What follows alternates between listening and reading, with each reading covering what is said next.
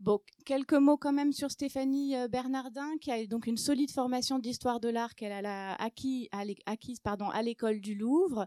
Euh, elle est devenue ensuite conférencière et euh, à ce titre, elle a élaboré un petit peu ses propres méthodes de transmission, des méthodes originales, dynamiques, fondées en fait autant sur sa passion pour l'art que sur son amour des mots, qui sont vraiment les deux piliers, si j'ai bien compris, de sa pratique et voilà qu'elle met euh, qu'elle met en pratique justement aussi bien dans des visites de musées que dans des séminaires d'entreprise. Et à chaque fois euh, euh, dans l'idée de susciter cet émerveillement pour l'art et pour elle connaît très bien l'Allemagne et en particulier Dresde et pour cette exposition elle a beaucoup travaillé avec Claudia Brink la commissaire d'exposition qui est germanophone et qui donc ne pouvait pas assurer en français un certain nombre de, de conférences et de visites et donc c'est Stéphanie qui lui a servi en quelque sorte de prête voix et qui a beaucoup, beaucoup travaillé avec elle pour tout le, tout le lancement de l'exposition. Voilà, sans plus tarder, merci encore et bonne conférence. Un, deux, c'est bon? Ok. Euh, bah écoutez, bonsoir. Euh, donc on va, on va mettre à contribution Marie qui va nous passer les slides. Présentation de l'exposition, voilà, Miroir du Monde. Donc en effet, une exposition qui va nous emmener en voyage euh, dans les collections des musées de Dresde. Donc, c'est effectivement le sujet. C'est comme vous voulez. Euh, l'exposition est effectivement organisée par ce qu'on appelle en adresse le SKD. Alors le SKD, c'est un ensemble de 15 musées des musées de Dresde, qui sont chapeautés par une directrice actuellement, Marion Ackermann. Et donc ces 15 musées, ils, sont très différents. Vous avez le musée des beaux-arts, le musée de la peinture ancienne, le musée de la peinture moderne. Voici la ville de Dresde, donc euh, en Allemagne, c'est la capitale de la Saxe. Euh, je fais un petit peu de contexte qu'il n'y a pas dans l'exposition, et euh, je pense que c'est l'intérêt de cette présentation aussi, c'est de vous remettre un peu tous ces objets dans une forme de, de contexte plus large. Il y a un aspect très important pour l'exposition, c'est que la Saxe et Dresde en particulier ne se situent pas au bord de la mer. Donc ça, c'est très important quand on est au XVIe siècle et qu'on parle euh, de découverte du monde et de contact avec euh, des grands navigateurs dont on va parler. Euh, mais il y a un fleuve. Et oui, et ce fleuve, c'est l'Elbe, et c'est très important pour l'organisation de la ville, pour évidemment aussi les communications, puisque l'Elbe nous relie à Hambourg. Bon, la vérité, c'est que les communications avec l'Elbe seraient nord-sud, et on va beaucoup plus parler aujourd'hui d'est-ouest, donc de communications qui sont marchandes et qui sont terrestres, donc qui ne sont pas forcément directement associées à l'Elbe. Néanmoins, c'est très pratique pour la Prague, quand même. Euh, bon, actuellement, on y va pas en bateau, on y va plutôt en train. Mais enfin, vous êtes au nord de Prague et c'est vrai que les communications entre l'électorat de Saxe et euh, le royaume de Bohême étaient très importantes euh, à cause de ça. Slide suivante. alors là, c'est une gravure qui nous ramène au XVIe siècle, donc date à laquelle on va commencer l'exposition. Euh, je vous mets juste euh, ici le, château du XVIe siècle, alors qui ressemble un petit peu à ce qu'il est aujourd'hui, euh, puisqu'on a toute une partie qui remonte au XVIe et qu'on a reconstruit à l'identique.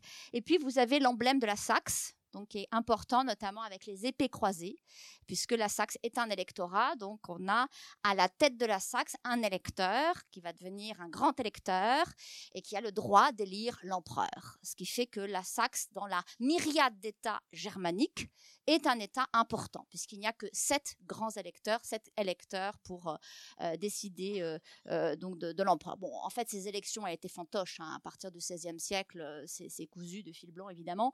néanmoins, les épées, vous les connaissez aussi peut-être sur la porcelaine de Meissen, dont on va parler, puisque elles seront, enfin, sont reconnues comme étant cet emblème. Voilà, slide suivante.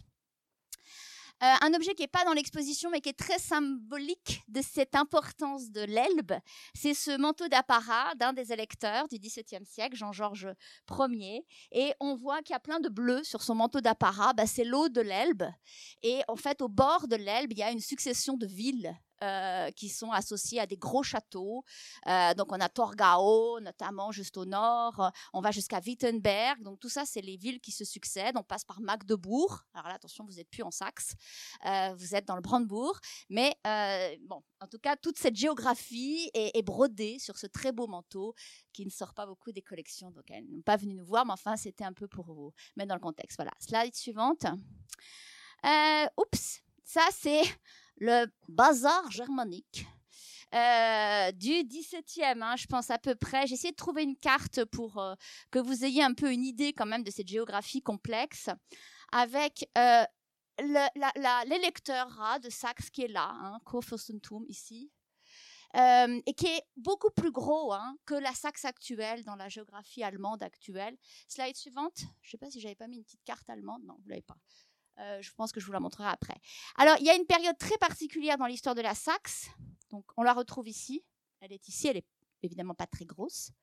Mais à côté, il y a un gros truc qui s'appelle la Pologne et la Lituanie. Et à un moment donné, la Saxe, la Pologne et la Lituanie sont sous la même couronne. Enfin, en tout cas, euh, sous le même bonhomme. C'est euh, Auguste Lefort qui est le grand électeur de la Saxe, le grand personnage dont on va beaucoup parler dans l'exposition. Et il a effectivement réuni, à un moment donné, en fait, il a acheté la couronne de Pologne. Ça lui a coûté quelques dizaines de chariots chargés de joyaux. La Saxe est très riche. Donc, elle a beaucoup de potentialités financières et il a acheté cette couronne de Pologne, bon, qui va être à la fois un bien et un grand mal pour la Saxe parce que ça va achever de la ruiner euh, d'une certaine manière parce que c'est un grand mirage en fait cette couronne de Pologne. Néanmoins, ça, ça donne une idée de l'éclat de la cour de Dresde qui euh, de fait devient une cour absolument euh, monumentale, formidable. Et Auguste Lefort, qu'on a ici à l'écran, avait un, grand fantasme, c'était de ressembler à Louis XIV. Bon, donc il a beaucoup contribué aux collections. Euh, et vous le connaissez peut-être pas, mais vous connaissez son fils, enfin un de ses fils, parce qu'il paraît qu'il en a eu plus de 300, euh, mais pas de la même femme. Euh, il en a eu un qui s'appelle Maurice de Saxe, voilà. Et il y a quelques auteurs mal, euh, mal embouchés qui disent que ces enfants illégitimes sont beaucoup plus intéressants que ces légitimes. Donc dites-vous qu'on a eu le plus intéressant. Euh, le plus flamboyant, qui ressemblait beaucoup à son papa pour plein d'aspects d'ailleurs, et qui nous a donné en plus une écrivaine euh, par la suite, donc puisqu'il est, il est le grand-père de Georges Sand. Bref, donc voilà pour nos liens avec la Saxe quand même. Alors, on avance. Voilà, bah ça c'est la Saxe actuelle. C'est un des lenders de l'Allemagne actuelle. Bon, depuis la réunification de toute façon aussi. Et juste pour finir, souvenez-vous toujours que l'Allemagne actuelle est la plus petite de son histoire en termes de superficie. Donc ça veut dire que ça débordait beaucoup plus un peu partout. Quoi. Euh, c'était pas dans ses frontières. La frontière Oder-Neisse, c'est une frontière qui a été créée après la Deuxième Guerre mondiale. On passe à la slide suivante. Alors, j'étais déjà en train de vous expliquer cette histoire de, musées, de Dresde, qui sont absolument nombreux et qui sont réunis sous la, la même, euh, on va dire, euh, la même coupe, euh, la même direction générale. C'est ce point rouge. Bon, c'est leur emblème. J'ai rien contre. Hein, c'est un travail de graphiste comme un autre. Enfin bon, je sais pas combien ils ont payé. Mais enfin, ça vous dit, faut pas enregistrer tout. Hein. Staatliche Kunstsammlung Dresden, voilà. Et puis autour, on a tous ces musées. Alors moi, j'ai pas tout mis parce qu'il y en a 15, mais je vous ai mis, en tout cas, les endroits où les musées sont rangés et qu'on va citer pendant l'exposition. Là, on a le Zwinger, qui est une salle euh, de spectacle, salle, un espace de spectacle avec des espaces euh, euh, dans lesquels on peut, ben, on faisait en fait des fêtes, mais maintenant ce sont des musées. Donc, dans le Zwinger, on a la Gemälde Galerie, c'est-à-dire la collection de peintures anciennes.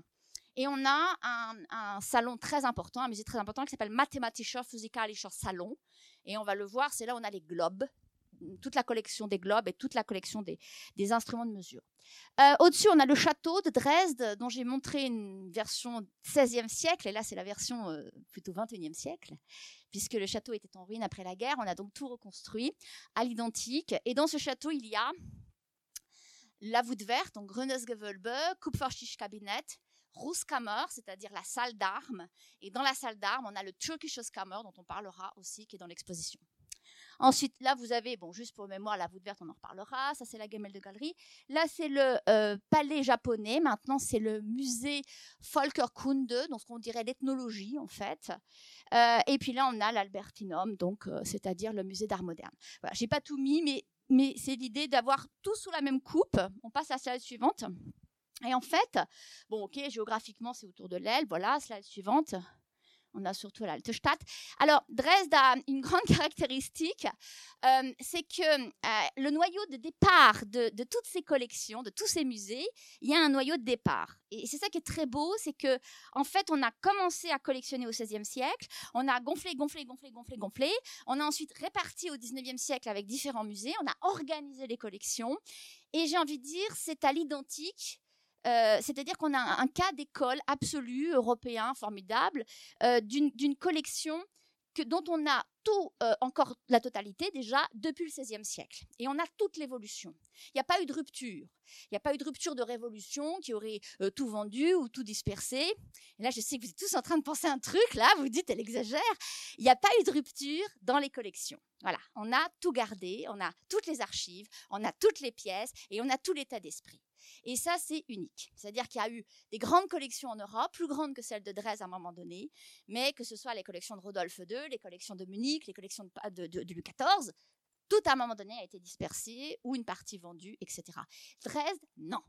Il y a une force énorme, c'est qu'il n'y a eu pas de destruction jusqu'au XXe siècle ce qui était déjà énorme, parce que euh, l'Allemagne était ravagée par les guerres, la guerre de 30 ans a été épouvantable, et puis là, je vous montre quand même, parce qu'il y a eu au, 17 16e, 18e siècle Frédéric II de Prusse qui était quand même un peu hargneux, et euh, bon, la Saxe perd beaucoup les guerres, hein, donc euh, elle a perdu la guerre contre lui, et il a un peu bombardé. Donc on a la Kreuzkirche qui a été détruite, Aujourd'hui, elle existe dans la version 18e siècle, donc elle a été reconstruite derrière, mais c'est le seul bombardement, destruction du 18e siècle. Attention, la guerre de 30 ans, ça a été euh, la dévastation totale pour les autres villes d'Allemagne.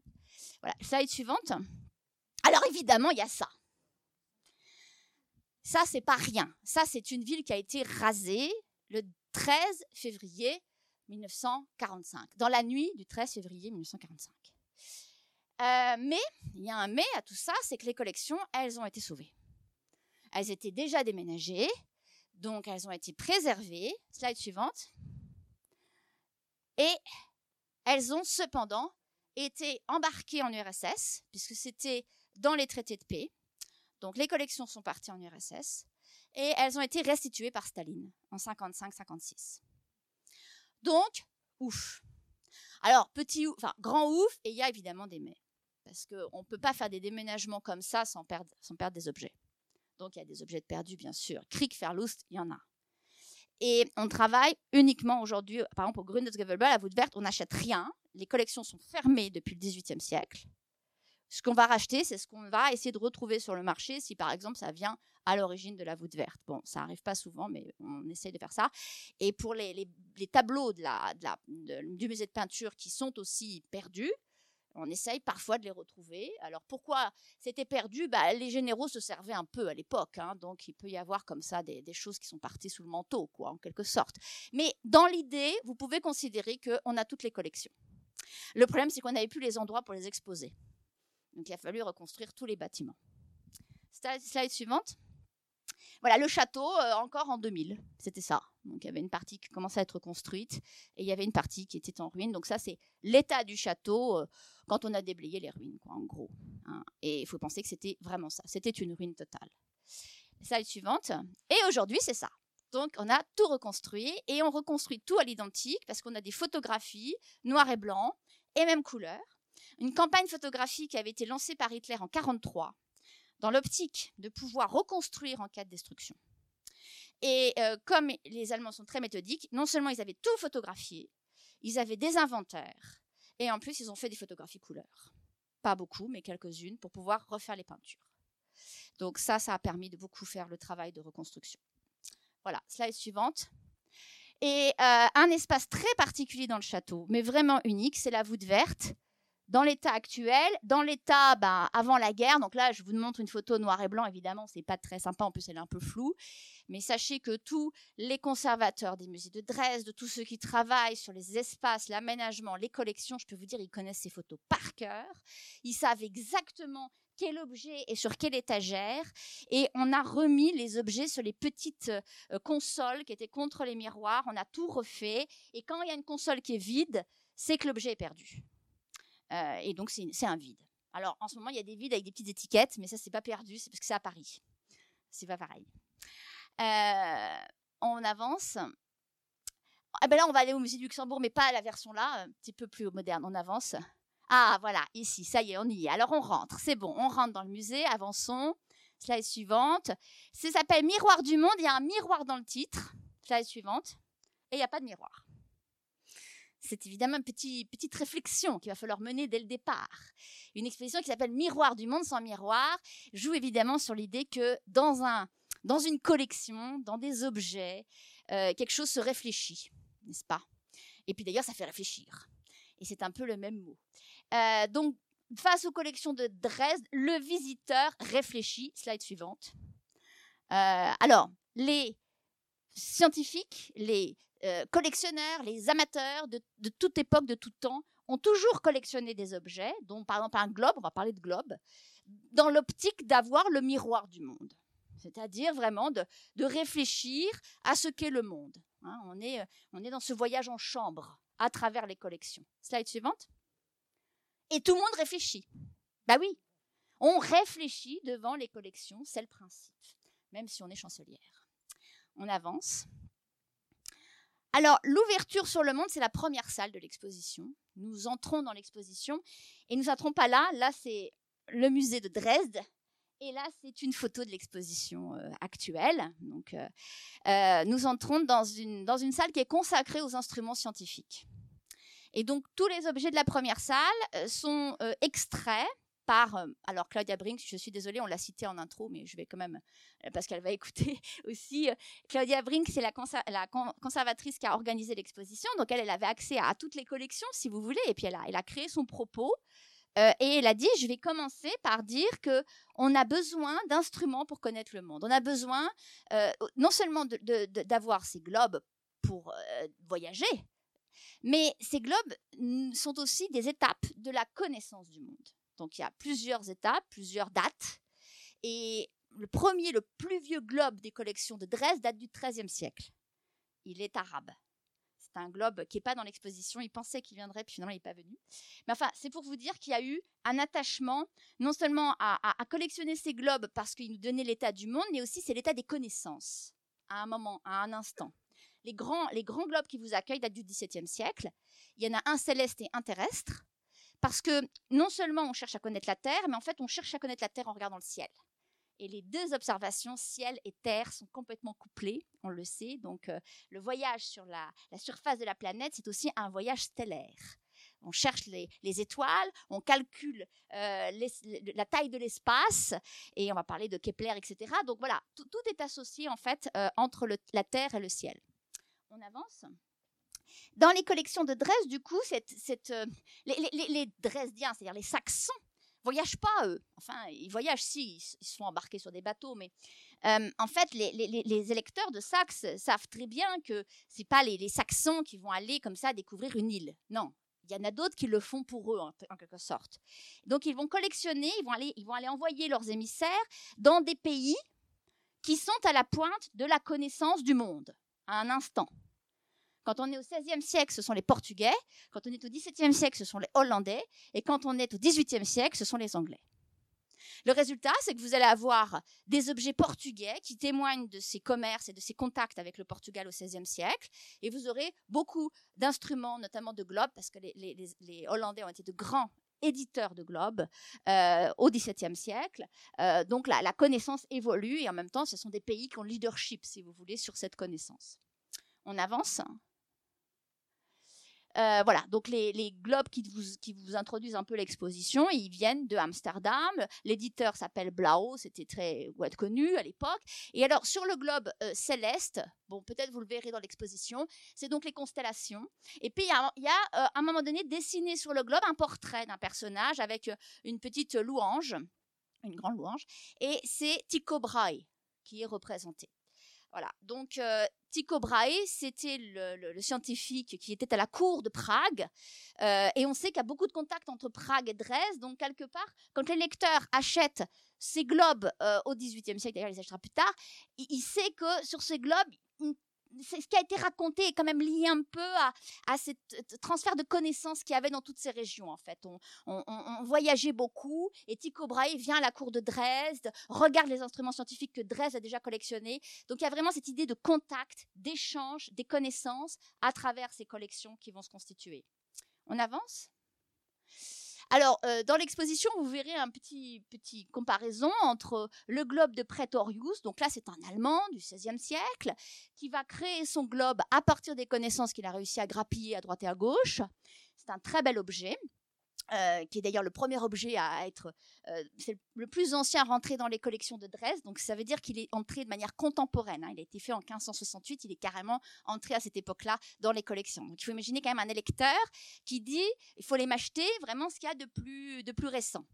Et donc sur ce globe, bon ben il y a une petite anecdote, c'est que l'Amérique et l'Asie sont encore collées. Donc euh, voilà, il n'y a pas encore une connaissance très, euh, très claire sur ça. Et puis à côté, bon, bah, on a un globe du XVIIIe siècle associé au voyage de James Cook, même si c'est édité en Allemagne. Et là, évidemment, on a même la trace sur le globe que cet éditeur savait ce que James Cook avait ramené de ses voyages. Donc c'est aussi une manière de voir que on actualisait très très vite ces connaissances pour les matérialiser. Et vous voyez que ces globes, ils ont deux intérêts. L'un, c'est l'état de la connaissance. Deux, c'est la beauté. Parce qu'il y a aussi cette idée quand même d'objet d'art immédiatement associé. Slide suivante. Alors, euh, dans, ce salon de mathématiques, il y a beaucoup euh, de cartes, beaucoup de globes, et il y a aussi beaucoup d'instruments euh, pour le temps.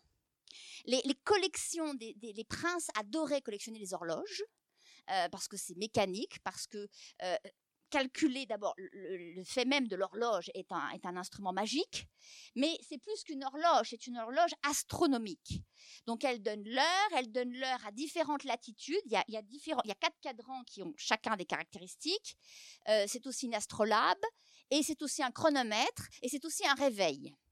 Donc il y a un côté multifonctionnel, l'objet absolument typique que les princes que notamment l'électeur de Saxe, à l'époque qui s'appelle Auguste, adore, met sur sa table. Euh, et bon, et je reparlerai de ce personnage parce qu'il est génial au XVIe siècle, mais c'était vraiment pas un hasard que qu'on achète ce genre d'objet.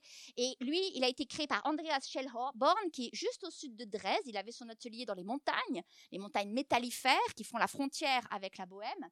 Et il y a plein de décors Enfin, il y a des éléments de décor qui montrent qu'il avait des contacts avec le monde euh, musulman, tout simplement avec les Turcs, puisque la frontière est pas très loin. Hein. Euh, la Transylvanie est turque, donc euh, il y avait évidemment des, des, gens qui travaillaient des orfèvres, et les orfèvres turcs étaient très très talentueux, donc il y a beaucoup d'échanges, beaucoup de contacts, et on voit que des motifs arrivent comme ça sur ces objets d'art. On avance, merci. Voilà, bon là très vite, vous avez un sextant pour calculer les longitudes et vous avez un télescope. Il est entré un peu plus tard dans les collections de Dresde parce qu'il d'abord il a du 18e et puis je crois qu'il est entré un peu plus tard. Mais euh, ce télescope, il a toute une histoire. C'est avec ce télescope euh, que l'on a euh, observé le passage de Vénus dans le ciel en 1700, je ne sais plus combien. Et c'était toute une aventure parce qu'ils étaient tous équipés du même télescope, donc celui-ci. Euh, il y avait euh, euh, donc James Cook, il y avait Bougainville, Bougainville pardon. et donc ils étaient comme ça répartis sur la planète. Donc c'était une grosse organisation pour l'époque. Il a fallu partir en bateau, laisser les gens sur les îles, etc., au bon endroit pour observer à différents endroits de la planète Terre le passage de Vénus dans le ciel. Donc c'est une sorte d'aventure humaine déjà internationale, planétaire, et l'objectif était de calculer l'étendue du système solaire en fait, parce que à travers le parcours de Vénus, on avait déjà cette idée-là. Donc c'est toute une aventure. Ce sont des objets magiques aussi parce qu'ils peuvent raconter quand on commence à, à voir ce qui, à quoi ils ont servi. Voilà, on passe. Alors, au départ, il ne devait pas y avoir beaucoup de tableaux dans l'exposition parce que c'était vraiment l'idée de travailler sur, on va le voir, le Kunstkammer, le, cabinet du prince. Et puis bon, on avait des murs quand même dans le musée du Luxembourg. Alors euh, on s'est dit, ah, c'est quand même dommage, on va mettre des tableaux. Et finalement, c'est une très bonne idée parce que ça, ça, ça fait un écho en fait aux objets. Et dans la première salle, on a deux tableaux hollandais euh, de la peinture hollandaise, de ce qu'on appelle l'âge d'or de la peinture hollandaise, avec euh, bon, un, tableau alors, qui a changé depuis, mais qui est en fait une rencontre de commerçants avec des bateaux qui battent pavillon Euh, là, en l'occurrence, on a des pavillons hollandais, mais dans l'exposition, le tableau a changé, c'est pas actuel.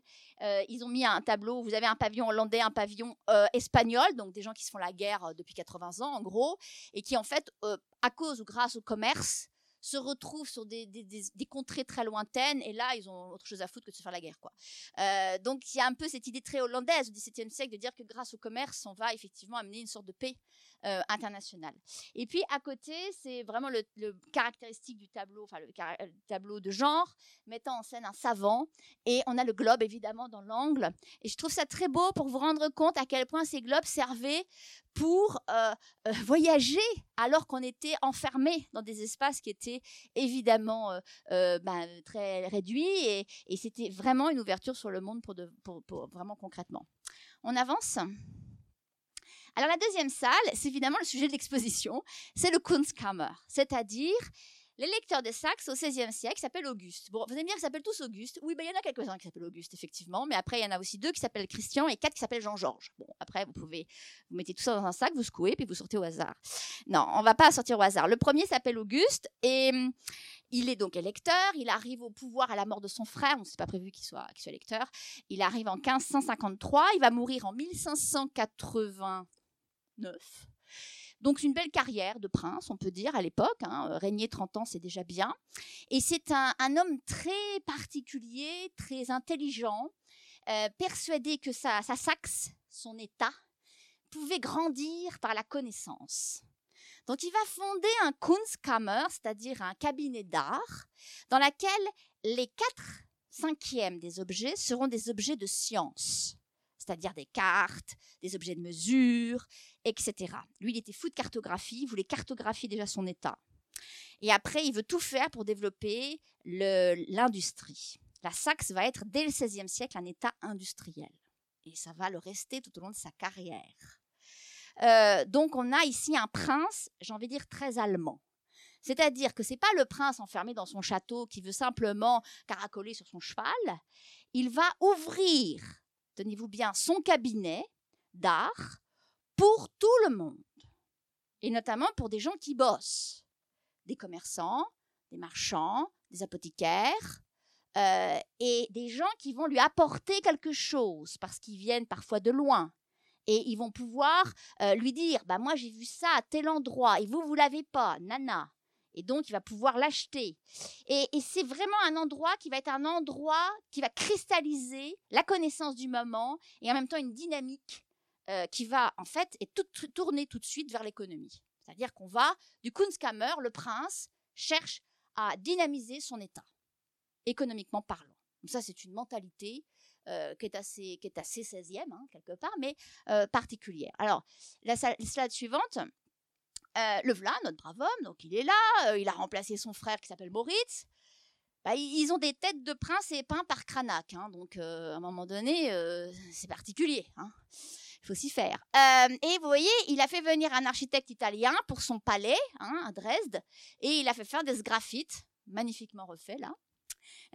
C'est une photo récente, enfin, pas si récente que ça, parce que maintenant, il y a un très, très beau café, là, on peut, boire le café. Euh, café Couronne, c'est très bien. Euh, mais alors, c'est une drôle d'idée de faire des graphites parce que vous êtes au bord de l'Elbe. Bon, à l'époque, il faisait quand même méga froid, maintenant, il fait un peu moins méga froid. Euh, ça s'abîme tout le temps, en fait. Hein. C'est pas du tout une technique qui est faite pour ce genre de climat. Enfin, il fallait refaire régulièrement, mais en tout cas, ça montrait aussi que on invitait des Italiens et on avait la culture italienne. Slide suivante on enlève Maurice. Ah oui, Maurice se barre parce qu'en fait, il meurt. Euh, il meurt et donc c'est son frère qui le remplace. Après, j'ai fait court, mais je voulais vous montrer la tête de tous ces princes, euh, jusqu'à Auguste Lefort qui caracole sur son cheval. Et c'est tous la même famille. Et de toute façon, c'est la même famille du XIe siècle au XXe siècle, à 1919. Et c'est une famille qui est assez formidable pour une chose, c'est qu'ils ont tous le même objectif. Ce sont des fous de collection. C'est-à-dire qu'il n'y en a pas un qui dit euh, il y en a marre, je vends façon euh, Frédéric Ier, roi de Prusse, le papa de Frédéric II, qui lui n'en avait rien à fiche des collections et qui euh, les vendait pour récupérer des soldats. Non, là on a des gens qui sont passionnés, je dirais d'art au sens très large. Et en plus, ils vont suivre le même objectif, c'est-à-dire qu'ils vont tous suivre cet objectif de faire gonfler les collections et en même temps de les organiser. Donc ils vont avoir un conservateur dès le XVIe siècle. Ils vont avoir des inventaires. Et Dresde, quand on travaille à Dresde, on passe sa vie dans les inventaires. Parce que vous avez des inventaires, j'ai envie de dire, tous les dix ans.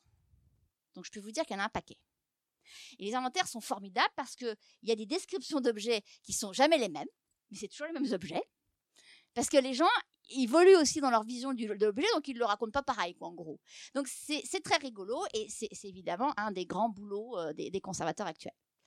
on passe il a créé un espace, par exemple, dans son château euh, qui s'appelle le Langgang, qu'on voit ici, euh, qui a réouvert là en mois de septembre. Donc là, c'était les écuries, on collectionnait des chevaux, des chevaux du, envie dire du monde entier, mais ils avaient cadeaux diplomatiques, on envoyait des chevaux à l'électeur de Saxe. Là, on faisait les tournois, parce que c'est le plus grand, le plus grand cabinet d'armes du monde, reste. C'est-à-dire que si vous allez visiter le château, vous allez vous voir, vous allez voir des armes, des armes, des armes, des armes. C'était des grands collectionneurs d'armures, d'armes de tout genre. C'est la plus grande collection de fusils français du XVIIe et du XVIIIe siècle. Ils ont des milliers, des milliers d'objets. Et les collections étaient organisées directement dans le château au fur et à mesure. La slide suivante. Donc, vous voyez, c'est vraiment quelque chose qui est très, euh, j'ai envie de dire, qui est très, qui est très formidable. Mais il y a, un mais, il y a toujours des mais quelque part. Il y a des erreurs qui ont été faites. Alors, ils s'en remettent pas trop, mais nous, on s'en fout, on est content. Euh, en 1800, je sais plus, 83, je crois, ils, bon, ils avaient, euh, si vous voulez, à partir du Kunstkammer, qui a gonflé, gonflé, gonflé, dès le 18e siècle, on a extrait des objets pour faire des musées à part. On a créé une galerie de peinture, après on a fait la voûte verte, après on a dit, bah, là, c'est le cabinet d'armes, et puis là, on va faire le cabinet turc, ta, ta, ta, ta, ta, ta. Et puis, bah, on avait, si vous voulez, notre noyau initial qui forcément diminuait un peu comme peau de chagrin, puisque les œuvres étaient réparties ailleurs. Puis quand on arrive en 1883, on a créé 15 musées. Et on a toujours notre Kunstkammer qui, du coup, je suppose, n'était pas très grand. Il restait ce qui restait. Et là, on a dit, bon, qu'est-ce qu'on fait du reste? Alors, ils ont dit, bah, d'abord, on ferme le Kunstkammer, donc il y a une fermeture. Et puis, ce qui n'avait pas été réparti, eh ben, ils l'ont vendu. Alors, évidemment, maintenant, ils sont un peu tristes. Mais qui a acheté à cette époque eh ben, Notamment le Louvre? Et ça, c'était des tableaux qui étaient dans les collections de Dresde depuis le XVIe siècle. Alors vous allez me dire, mais pourquoi ils l'ont pas mis dans la galerie de peinture? Ah, parce qu'ils ont une galerie de peinture organisée autour de Rembrandt d'un côté pour les Nordiques, de Raphaël de l'autre pour les Italiens. Ça colle pas. Donc comme ça collait pas dans l'état d'esprit, ils se sont dit, oh, on va le mettre à la voûte verte. Ah bah non, ah non, ah non, pas de tableau dans la voûte verte. Non, non, non, non, non. Ben, et du coup, il avait nulle part à le mettre, le mettre donc ils l'ont, ils l'ont extrait, ils l'ont vendu. Et en fait, là, vous avez les épées de la Saxe. Voilà. Et c'était un cadeau de l'empereur d'Allemagne, Rodolphe II, qui avait euh, son artiste, c'était et il avait envoyé ces quatre saisons à son à son homologue, enfin pas tout à fait homologue, euh, l'électeur qui était à deux pas de chez lui. Donc euh, voilà, c'était des cadeaux diplomatiques. Voilà, slide suivante. Alors il y a d'autres choses hein, qui ont été vendues, mais je n'ai pas tout. Euh, je l'ai dit, le, cabinet de, euh, au 7e siècle était un endroit de, recherche et il y a plein de visiteurs importants qui viennent étudier, comme Kepler par exemple, qui va regarder ces objets, euh, notamment scientifiques, pour étudier et pour améliorer ses connaissances, je suppose, sur l'espace. Slide suivante, c'est lui qui invente l'infini, je crois. dans l'exposition, vous aurez un, élément numérique. C'est le premier conservateur du Kunstkammer, qui s'appelle Oslaup, il avait, un, il avait une sorte de, feuillet hein, sur lui et puis il faisait signer les, grands visiteurs, les, visiteurs nobles. Euh, et puis après, il avait mis ses feuillets dans, son, dans sa Bible, enfin c'est pas sa Bible, dans son livre de prêche de Luther, donc son livre personnel. Et donc ça a été retrouvé un peu, un peu plus tard, si vous voulez, parce que c'était, caché euh, à la fin du livre. On savait que ce livre lui appartenait. Et bon, pendant longtemps, on a pensé qu'il n'y avait que les nobles personnages qui avaient euh, la porte ouverte au Kunstkammer, et puis les nouvelles recherches dans les archives, puisqu'on a tous les archives, eh bien, montrent qu'il y a plein de petits papiers euh, qui disent, bah, il y a des visiteurs qui viennent, et puis on a des petites notes de, de, de, de, l'électeur. Par exemple, il y avait des bancs pour s'asseoir, il y avait des, il y avait des toilettes, pas, pas au 16e, au 18e siècle, il y aura des toilettes. Euh, il y a des familles qui viennent visiter, il y a des enfants qui font le bazar, donc il y a des plaintes de certains visiteurs sérieux qui disent qu'il y a trop de bruit. Donc voilà, c'est déjà un vrai musée. Et ça, c'est une nouveauté, puisque vous lirez dans les livres sur l'histoire des musées qu'il n'y a pas de musée ouvert au public avant le XVIIIe siècle, patati patata. Et ben Dresde est une exception. Et c'est une exception qui est importante parce que c'est pas une ouverture par hasard, c'est pas une, une, ouverture sélective, c'est pas une ouverture qui est liée à l'aristocratie, c'est à tout le monde. Voilà, ça c'est très important. On passe à la slide suivante. On passe à la slide suivante, ça c'est les routes commerciales. Euh, Dresde ne peut pas beaucoup voyager, on va dire, à partir de l'Elbe. Enfin, on peut voyager, mais c'est pas forcément la route des Indes. Euh, par contre, sa porte ouverte pour le monde et pour acheter, les lecteurs, il a des envoyés spéciaux deux fois par an à Leipzig et il va. Ah non, là c'est pour le Portugal, excusez-moi. Donc là c'est les Portugais. Alors les Portugais, c'est le 16e siècle parce qu'on commence le Kunstkammer au 16e siècle. Et donc effectivement, ce sont les Portugais qui voyagent. Et il y avait un accord commercial quand même entre Dresde et Lisbonne. Donc il y avait beaucoup de contacts. Euh, et les lecteurs de Saxe avaient essayé de monter une sorte de consortium commercial ça n'a pas trop fonctionné. Mais euh, des villes comme Nuremberg, par exemple, vont faire ça très très bien. Ils euh, vont envoyer de l'argent aux Portugais. Donc en gros, il y avait des actions allemandes dans les bateaux, et c'est comme ça qu'ils récupéraient les matières premières notamment. Slide suivante. Alors par exemple, un des objets qui rentre en 1581 dans les collections, euh, même peut-être même en 80, je n'ai pas la tête exacte, c'est cette noix de Seychelles donc euh, qui a une allure un peu, alors en français plutôt, euh, je dirais une, une, noix de fesses, quoi, parce que quand elles sont, ça ressemble un peu à une fesse, quoi, enfin à deux fesses en l'occurrence. Mais là, elle est coupée en deux. Et c'était alors c'était toute une histoire parce que ces noix étaient récupérées aux Maldives, elles venaient des Seychelles mais on ne le savait pas, elles flottaient jusqu'aux Maldives, etc. Là on les récupère, les Portugais les ramassent, les amènent à Lisbonne et ils lui donnent une monture d'argent et c'est acheté par un, marchand euh, envoyé spécial de Dresde qui repère ça et qui l'achète pour le lecteur. Et donc, il ramène sa noix de Seychelles. Et dans les inventaires, c'est écrit que ça permet de, lutter contre la, mélancolie et la colère. Et là, on voit tout de suite un des aspects importants, c'est le côté euh, presque euh, magie médicale de, ce genre de lieu au XVIe siècle. Slide suivante. À, côté, vous verrez un bézoar. Euh, alors, il est petit. Vous savez tout ce que c'est qu'un bézoar. Hein, euh, c'est ces euh, concrétions d'estomac qui se forment chez les ruminants, une sorte de cancer, je pense. et alors, il y en a beaucoup en Europe, mais alors, il fallait avoir un bézoar qui venait de beaucoup plus loin pour que ça marche vraiment. donc ça, ce sont des bézoars d'Inde. on dit Asie, mais en fait, a priori, c'est l'Inde. Et il est petit, il est monté hein, sur une monture en filigrane, c'est tout petit. Et on sait que ça appartenait à l'épouse de Auguste, donc la, princesse Anne, qui était une fille du Danemark. Les électeurs de Saxe épousent tout le temps des filles du Danemark. Euh, donc voilà, et elle en possédait trois, même pour être précis. Donc euh, c'était du coup, elle était parfaitement protégée contre toutes les maladies. Euh, slide suivante. On a aussi bien sûr la corne de licorne. Alors en ce moment à Dresde, il y en a une énorme euh, dans le château, donc j'étais un peu déçue quand j'ai vu qu'ils avaient amené celle-là. Euh, mais on m'a dit mais non, mais celle qui est dans le château, en fait, on l'a achetée beaucoup plus tard. Bon bref, rien à voir. Donc celle-là, c'est celle du Kunstkammer d'Auguste. Et du coup, elle est rabotée. Donc elle n'est pas grande parce qu'en fait, elle a servi. Elle a été un peu râpée. Parce que de, de, si vous voulez, un peu de poudre de corne de licorne, eh oui, c'est sûr ça parle. Et, alors, ce qui est assez amusant, c'est qu'assez vite, ils savaient que c'était pas une licorne. Et dans les inventaires, ils ont gardé licorne. Parce que, quand même, c'était joli. Donc, euh, et elle est non seulement rabotée, mais en plus, elle a été polie. Hein. donc, elle est vraiment transformée par rapport au narval euh, initial. Slide suivante.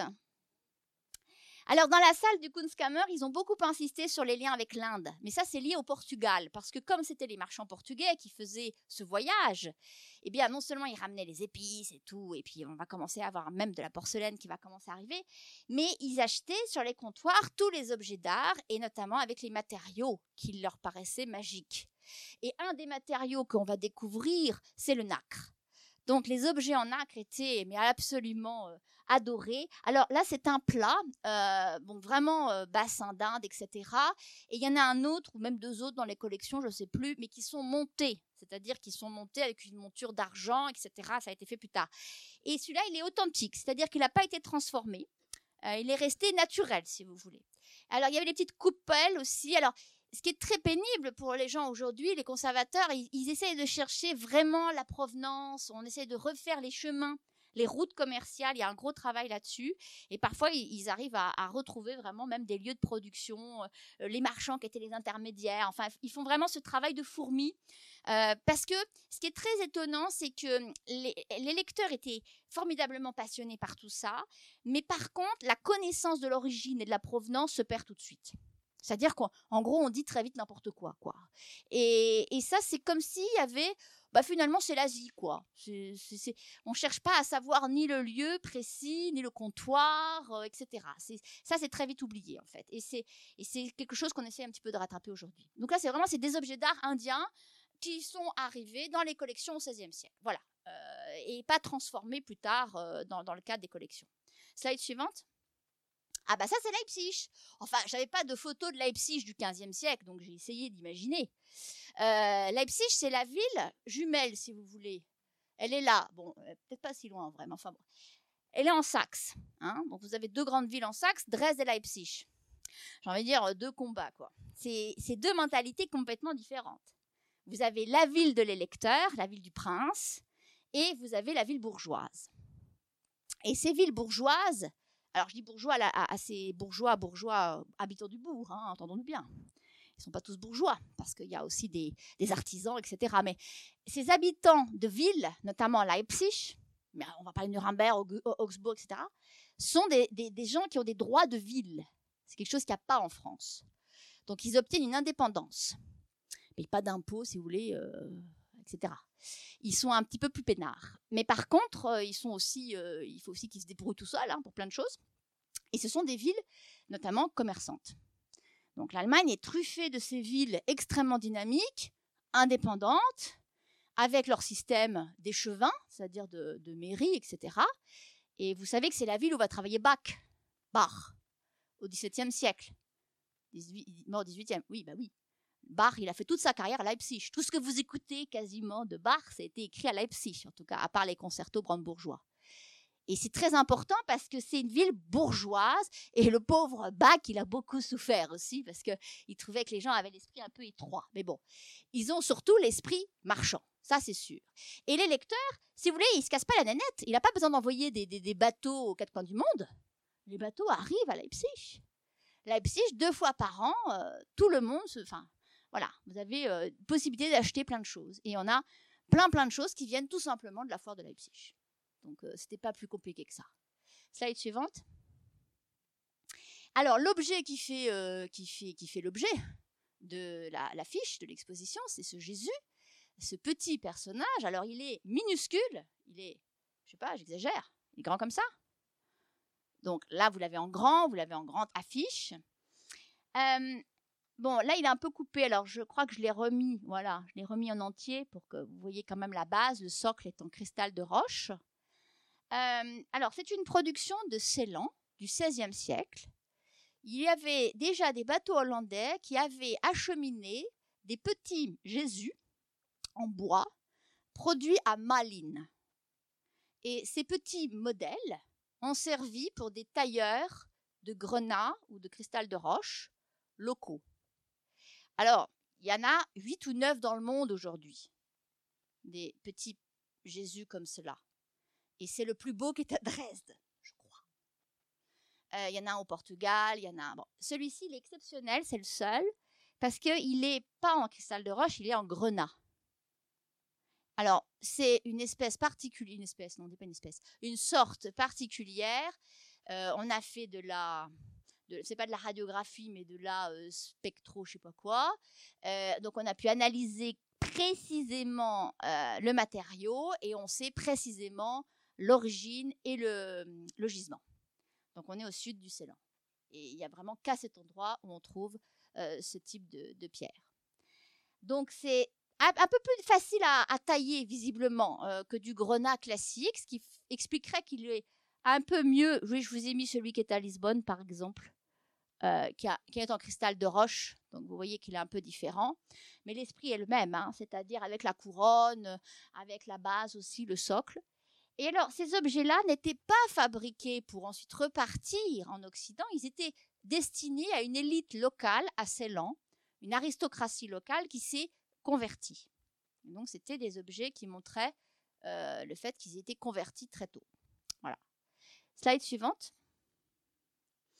Euh, cadeau diplomatique oblige, c'est cette toute petite coupelle que vous verrez dans l'exposition. C'est la première porcelaine chinoise qui entre à Dresde. Mais c'est presque une des premières porcelaines chinoises qui entre en Europe. Parce qu'elle a été, euh, elle a été offerte par Ferdinand de Médicis à, Christian, je crois, le, fils d'Auguste, en cadeau comme ça. Et Ferdinand Ier de Médicis possédait des, porcelaines chinoises. C'était une des premières collections d'Europe. Euh, il n'y avait pas encore beaucoup de porcelaines chinoises en Europe au XVIe siècle. Slide suivante. Alors j'ai dit que les gens de Dresde voyageaient pas, c'est pas vrai. Évidemment, il y a des aventuriers partout. Ce qui est formidable, c'est que ces aventuriers finissent par revenir à la maison et à laisser l'histoire de leurs aventures. C'est un livre merveilleux, un format comme ça horizontal. C'est un livre, euh, c'est un cahier de dessin, voilà, du XVIe siècle. Il s'appelle Zachariah Wagner. Il a quitté Dresde, il est allé à Amsterdam, dans l'atelier de Blau, là, vous vous rappelez, l'éditeur de Globe. Il a dit Ouais, je voudrais voyager. Alors, euh, l'autre lui a dit Cet atelier, en fait, rassemblait tous les navigateurs de l'époque. Enfin, c'était une sorte de, pépinière, si vous voulez. Donc, on pouvait rencontrer plein de gens dans cet atelier de, Globe. Et il va partir sur un bateau néerlandais. Euh, il va arriver au Brésil. Il va servir de cuisinier là-bas pour le gouverneur hollandais. Euh, puis ensuite, il ira en Indonésie. Enfin, il fait le tour du monde quelque part. Et puis, quand il reviendra au Bercail, eh bien, il aura des dessins de la nature. Donc, il a fait des dessins extrêmement beaux, très précis euh, de ce qu'il a croisé. Voilà. Et vous pouvez feuilleter, c'est aussi numérique, mais vous pouvez feuilleter dans l'exposition ces dessins et ils sont vraiment très beaux. Et bon, c'est l'histoire de cette découverte du monde à travers aussi des regards de profanes, hein, mais qui deviennent du coup botanistes, zoologues, enfin vraiment qui racontent ce qu'ils voient. Slide suivante.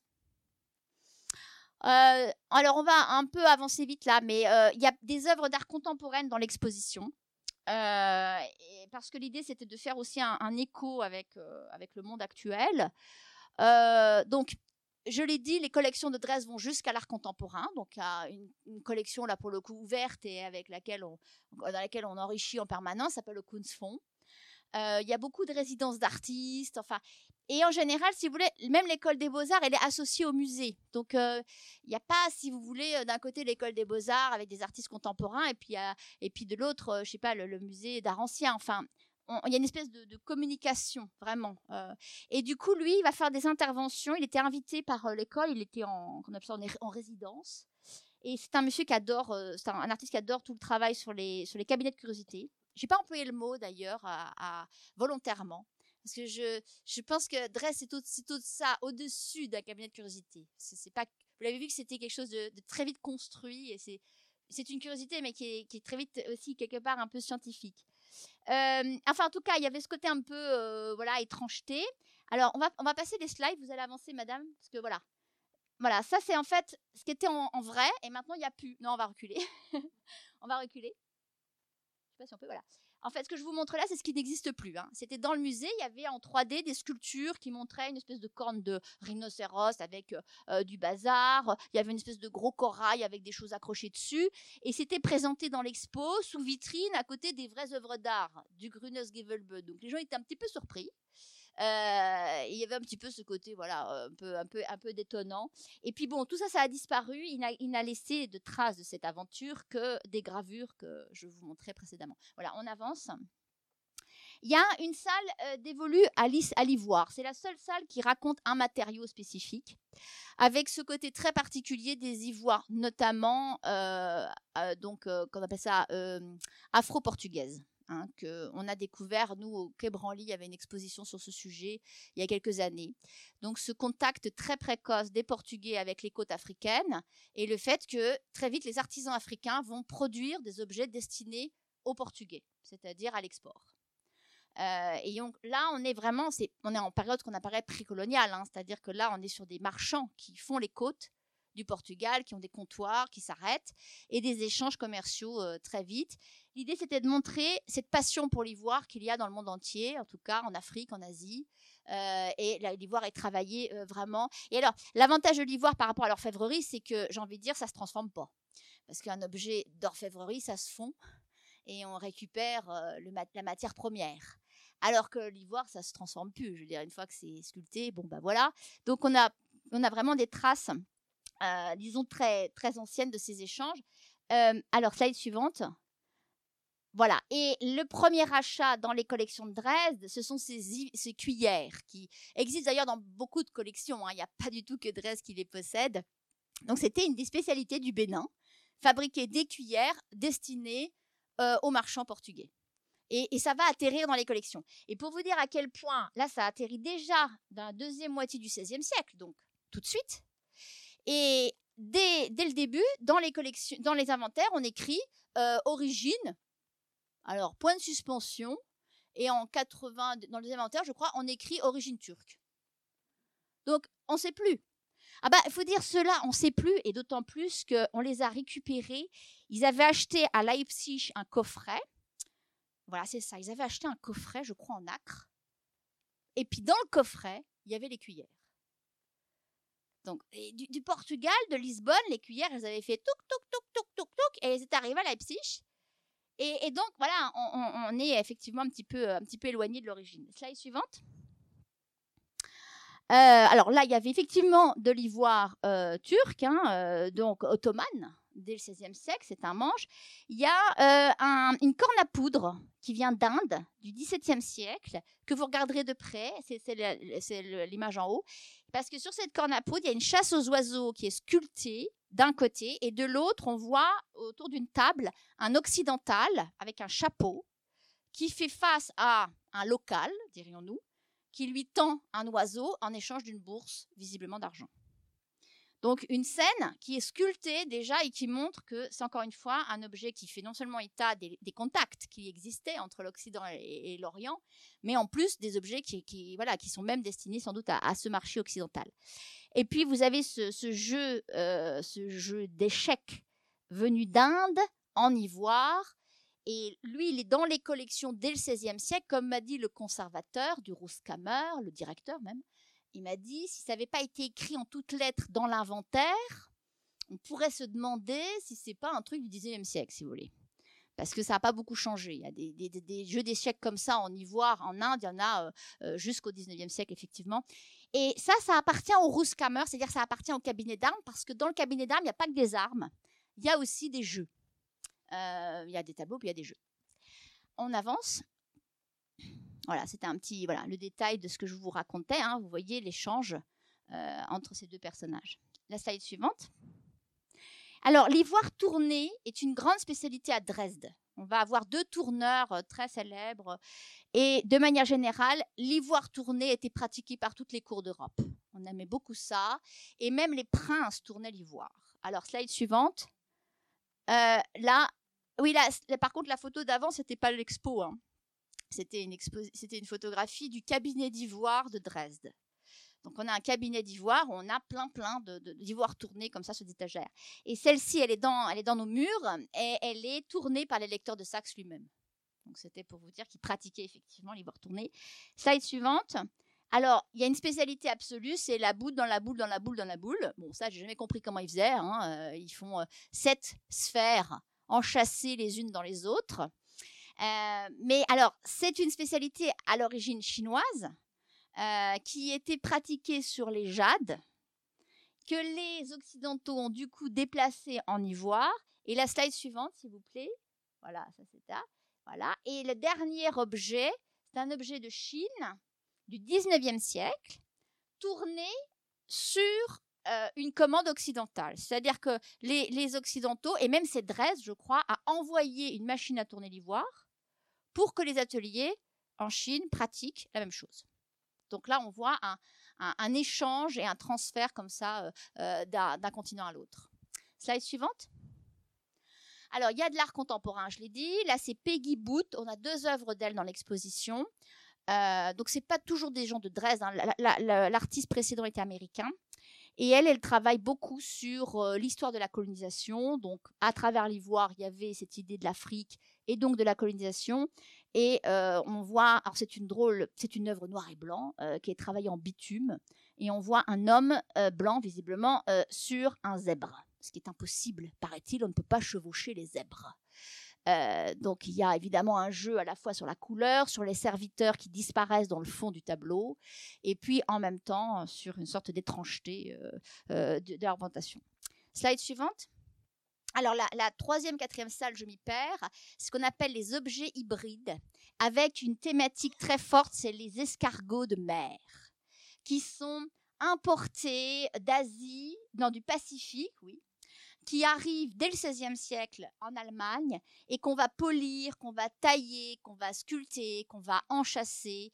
Et on a retrouvé à Nuremberg des traces de, contacts commerciaux hein, écrits où il y a des commandes qui sont passées des ateliers de Nuremberg aux marchands portugais pour leur ramener des coquillages. Donc les coquillages étaient dans les cargaisons, euh, c'était très important pour les orfèvres. Slide suivante.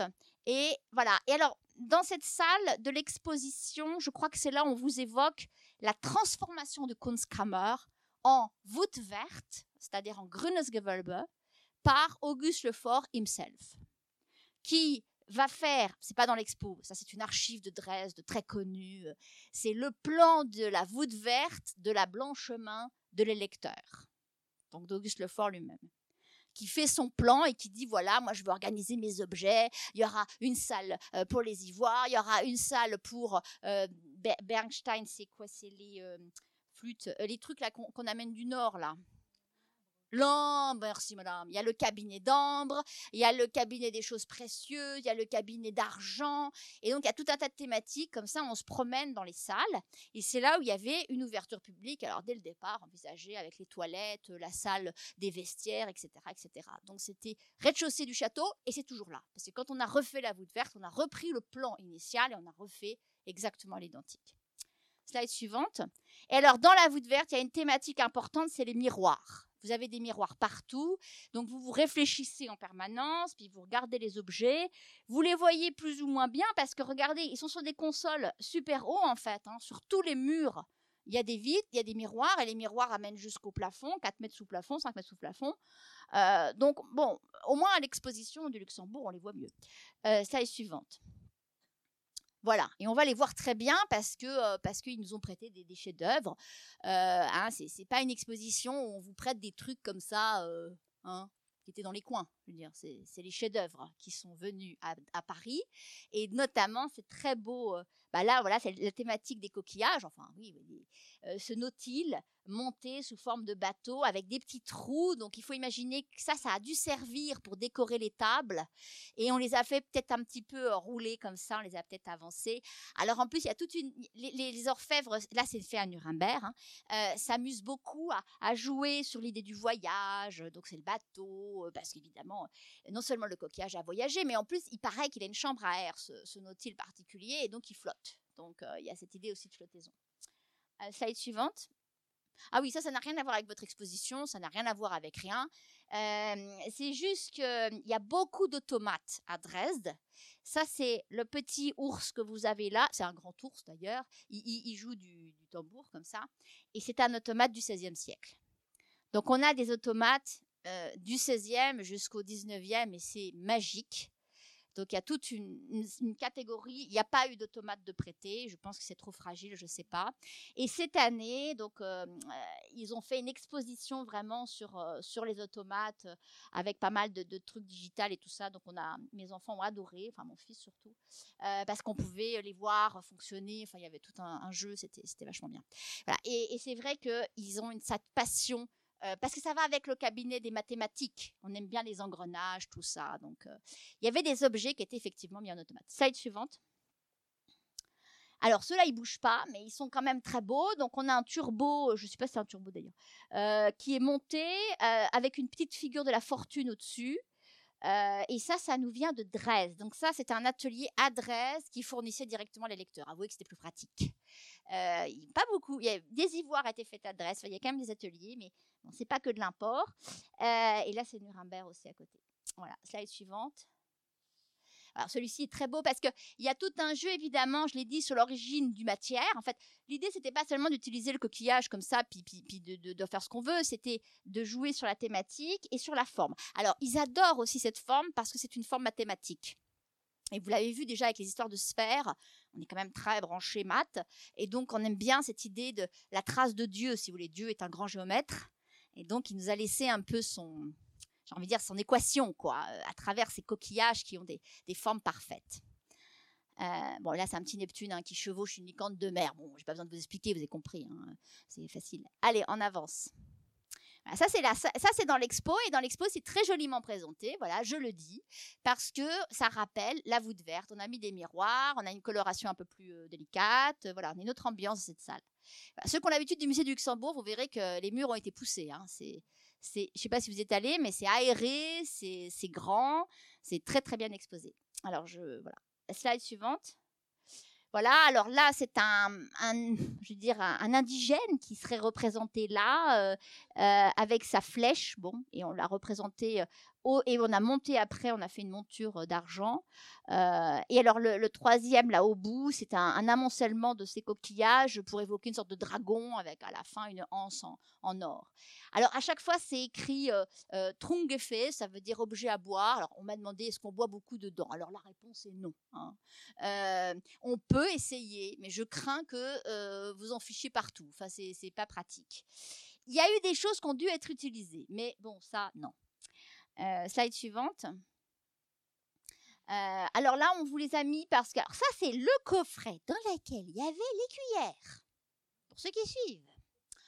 Euh, et alors, il a été monté après, parce qu'à l'origine, il est en acre, mais il n'a pas toute cette monture que vous avez. Donc ça, ça a été monté à Nuremberg. Donc Nuremberg a récupéré le coffret en acre, il l'a monté, il a fourré les cuillères africaines dedans, direction Leipzig. Allez hop Et c'est atterri ensuite à Dresde, et après, on a mis longtemps pour reconstituer le lien entre les deux. Euh, et puis là, c'est fait à Nuremberg complètement pour le coup. Et alors, il, le met dans l'exposition parce qu'il y a une petite tourelle de guerre. Hein, c'est un éléphant de guerre. Et la technique de l'artisan de, Nuremberg évoque la technique de nos artisans indiens. Si vous regardez la manière dont la, tourelle est faite. Donc c'est un jeu d'écho euh, de technique. Slide suivante. Alors, on arrive euh, à la porcelaine, lentement mais sûrement. Alors, la porcelaine, c'est the, the obsession de l'Europe et d'Auguste Lefort. Je sais pas, il a une piqûre de porcelaine à un moment donné. On dit qu'il a la maladie de la porcelaine. Et les Allemands le disent en français. Il a la maladie de la porcelaine. En 1715, il décide d'acheter la plus grande collection de porcelaine d'Europe et il va acheter en 10 ans 25 000 pièces. D'autant plus qu'en 1710, grâce à son acharnement, il a permis à deux personnages, un alchimiste et un physicien, alchimiste, c'est pas rien, parce qu'on cherchait le secret de la porcelaine en faisant de l'alchimie quand même. Euh, donc la transformation des matériaux par le feu. Donc l'alchimiste s'appelle Butger, le, physicien s'appelle Tchernaros, et tous les deux ont trouvé le secret de la porcelaine, qui associe à la fois le kaolin et des températures de cuisson. Alors, ce secret étant trouvé, notre Auguste Lefort est quand même un acharné, parce qu'il veut quand même collectionner euh, un maximum de porcelaine chinoise, dans l'optique d'éduquer, si vous voulez, sa manufacture personnelle. C'est-à-dire que ça va être une espèce d'obsession, c'est-à-dire d'égaler. Et vous pouvez pas égaler si vous connaissez pas. Je veux dire, à l'époque, il n'y a pas de photo. Donc, il fallait collectionner. Il fallait avoir la plus grande collection pour pouvoir avoir la plus grande manufacture. En gros, vous retrouvez cette obsession quand même de l'économie. Hein, c'est pas, pas un hasard. Alors, en même temps, il est vraiment fou de porcelaine. Alors, euh, le, truc, c'est que tant que vous fabriquez pas votre porcelaine vous-même, il y a un truc très pénible, c'est que vous n'avez pas votre nom dessus. Alors, comme le monde est très intelligent, on y a remédié très vite. Les Hollandais étaient très malins. Ils récupéraient la porcelaine, ils avaient un monopole. Ils la faisaient venir dans leurs ateliers blanches à Amsterdam et ils la peignaient sur mesure. Et c'est comme ça que Auguste a pu avoir un ensemble de vases avec ses blasons. La Saxe, la Pologne, l'ordre de l'aigle blanc là, et au-dessus euh, euh, le chapeau là, la couronne de, de Pologne puisqu'il était roi de Pologne, donc il le mettait partout. Voilà. bon, Louis XIV a fait, euh, Louis XV a fait pareil aussi. Hein. Et ça, c'est le palais japonais, qui s'appelait palais japonais, puisque dans ce palais, on avait mis les 25 000 pièces de collection asiatique, de, pièces asiatiques. Slide suivante. Euh, pourquoi c'est là ça? Bah Parce que c'est à côté dans l'expo, voilà, c'est tout. Euh, c'est toujours Auguste Lefort et, et ses excentricités. alors, vous avez à Dresde une salle complète de joyaux de parures. Alors là, j'ai pas trouvé mieux que ça. C'est des parures par thème, par couleur. Vous avez la parure verte, la parure rouge, la parure en émeraude, la parure en rubis, la parure en diamant, la parure en saphir. Et alors, c'est des parures où c'est pas juste trois petits bijoux, vous voyez, c'est tout, tout, tout, tout, tout, tout, tout. Vous en avez partout, partout, partout. Les boutons de l'habit à la française, les boucles, tout, tout, tout, tout. Alors, on imagine le matin, vous voyez, chercher la couleur avec laquelle il a s'habiller. Et puis, il y, y, a des thématiques, on va dire, géographiques. Et vous avez la parure presque à la turque. Déjà, il aimait bien s'habiller à la turque. Mais sur son chapeau, même, qui n'était pas son chapeau chapeau normal, on va dire, quotidien, il pouvait mettre, vous voyez, ce bijou, qui était en fait un bijou qui était issu des bijoux que l'on met sur les turbans. Voilà, aigrette, merci. Ah oui, puis alors en plus, là, il vous manque quelque chose, il vous manque les plumes. Parce que normalement, on, attrapait un héron. Il fallait avoir un héron sur place. Hein. Euh, et on lui arrachait, la pauvre bête, je sais pas comment elle finissait, euh, on lui arrachait les toutes petites plumes qu'il avait là sur le crâne, là, comme ça. Ah, c'est affreux. Ah, ça devrait être interdit. Mais c'est interdit de toute façon. Donc, il n'y aura pas de plumes dans l'exposition, je vous rassure. Euh, mais il faut l'imaginer effectivement avec ces, petites plumes comme ça associées au bijou. slide suivante. Bon, je vais pas tout décrire. Euh, on, va, on va prendre la slide suivante. Je vais regarder le Christ là. Je crois que je l'ai mis en grand. Ah non, je l'ai pas mis. On recule. Euh, en fait, c'est des mélanges, comment dire, de rencontres. Par exemple, au milieu, vous avez un sabre japonais. La lame, elle est japonaise. Et vous avez la poignée qui est de Transylvanie. À côté, vous avez un Chris. Donc ceux qui connaissent, d'ailleurs, je crois qu'il y a deux S, non? Euh, Ça vient d'Indonésie, mais c'est très euh, rituel, je crois. Hein. Alors ça, ça, s'est promené comme ça, si vous voulez, il y a très longtemps. Euh, donc au XVIIe siècle, boum, ça arrive. On ne sait même pas d'où ça vient. Et comme on ne sait pas d'où ça vient, on sait que c'est de loin, comme ça, c'est l'Asie. Paf, on fait adresse d'un fourreau façon lac japonaise avec des décors chinois. Il y avait un joli manche en or et là, je ne sais pas pourquoi, mais ça a été fondu pour récupérer l'or. Une petite mesquinerie. Du coup, il a fallu refaire un manche en bois qui est un peu moche. Euh, et alors, cet objet était très méconnu, mal connu. Et puis alors, quand ils ont créé le, musée d'ethnologie, qui existe maintenant, qu'on appelle Volkerkunde Museum, ben lui, il a atterri dans ce musée. Vous savez, quand on a réparti. Et alors, c'est rigolo parce que selon là où ils atterrissent, ils ne sont pas étudiés pareil. Et là, c'était une très bonne idée de le mettre là parce que bah, les gens, ils étaient un peu plus branchés euh, culture, etc. Puis c'est là où ils ont décodé parce que pour le coup, on connaissait rien du tout. Et d'ailleurs, je crois que ça s'expose dans le sens là et c'était à l'origine dans l'autre sens. Hein, présenté parce qu'on ne connaissait pas du tout euh, le caractère euh, historique, rituel de, cet objet. Slide suivante. Ah, ça, on l'a déjà montré. Faut qu'on avance, faut pas qu'on recule. Ou alors, je l'ai mis deux fois. les stéréotypes, on avance, tac, tac. Alors bon, euh, ça c'est le moment euh, phare de l'exposition. Euh, c'est ce qui s'appelait anciennement le mort, qui n'a plus le droit de s'appeler le mort, qui s'appelle maintenant statuette. C'est un peu sobre, mais bon. c'est un sujet hyper tendu à Dresde et en Allemagne en général, donc nous on va pas jouer les tendus, on va se détendre. c'est le chef-d'œuvre des collections et c'est une, une, statuette qui a une histoire associée d'abord à cette pierre. Donc au départ, au XVIe siècle, l'empereur d'Allemagne, Rodolphe II, envoie à son homologue, Auguste l'électeur, une formidable émeraude. Enfin, il lui envoie ça, c'est-à-dire qu'il lui fait croire que ça vient comme ça directement de la mine. Et ça vient de Colombie. En Colombie, on avait découvert une mine d'émeraude et l'Espagne euh, exploitait cette mine, donc évidemment les Habsbourg. Et en fait, évidemment, c'est du faux, non pas les émeraudes. Les émeraudes, c'est des vrais, je vous rassure. Il y en a 14. Mais dans les mines, on ne les trouve pas comme ça. Ce serait trop facile. Donc ça a été une reconstitution dans une sorte de pierre, la limonite, pour faire croire qu'on avait trouvé ça comme ça. Vous me suivez Résultat des courses, avait quand même 14 émeraudes.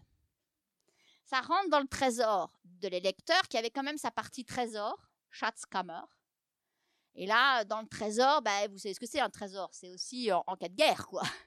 un trésor, quoi. Ça peut toujours servir. Et puis, euh, Auguste Lefort a dit non, mais c'est nul ça. Je ne sais pas s'il est dit ça comme ça, mais enfin bon. Euh, il faut en faire quelque chose. Parce que voilà, c'est pas. Et il a demandé à son sculpteur, Père Moser, de lui faire une belle sculpture pour présenter l'émeraude. Et comme euh, cette émeraude, elle vient de loin, donc pour Père Moser, elle est indienne. Et comme on a une idée très floue de ce qu'est l'Inde, d'ailleurs, on appelait indien tout le monde, hein, l'Amérique du Nord, l'Amérique du Sud, tout le monde, des Indiens. Il a fait un Indien avec une sorte de kit euh, de l'exotisme de l'époque, hein, c'est-à-dire la, peau noire. En plus, à l'époque, à la cour, il y avait deux invités, euh, deux princes africains qui étaient invités. Donc il y avait ces princes qui étaient là. Donc on se demande s'ils n'ont pas servi de modèle, on ne sait pas. Et puis il y a Père Alors la sculpture est très belle, elle est en bois, vous verrez. Euh, et puis il avait un homologue qui était un, qu'on appelle ça, bijoutier. Non, un joaillier. Il s'appelle Dinglinger. Et Dinglinger a fait tous les bijoux pour ce personnage. Et c'est de l'écaille de tortue en bas, euh, écaille de tortue aussi pour le plat. Et, la sculpture est à Paris. Et c'est la dernière fois qu'elle sort. Parce que ensuite il y a un veto, elle peut plus sortir. Donc vous la voyez à Paris, mais vous ne la verrez ensuite qu'à Dresde. Voilà, donc c'est un peu la Joconde du musée de Dresde, mais malheureusement elle est en ce moment au cœur d'une tourmente. La pauvre, elle est pour rien.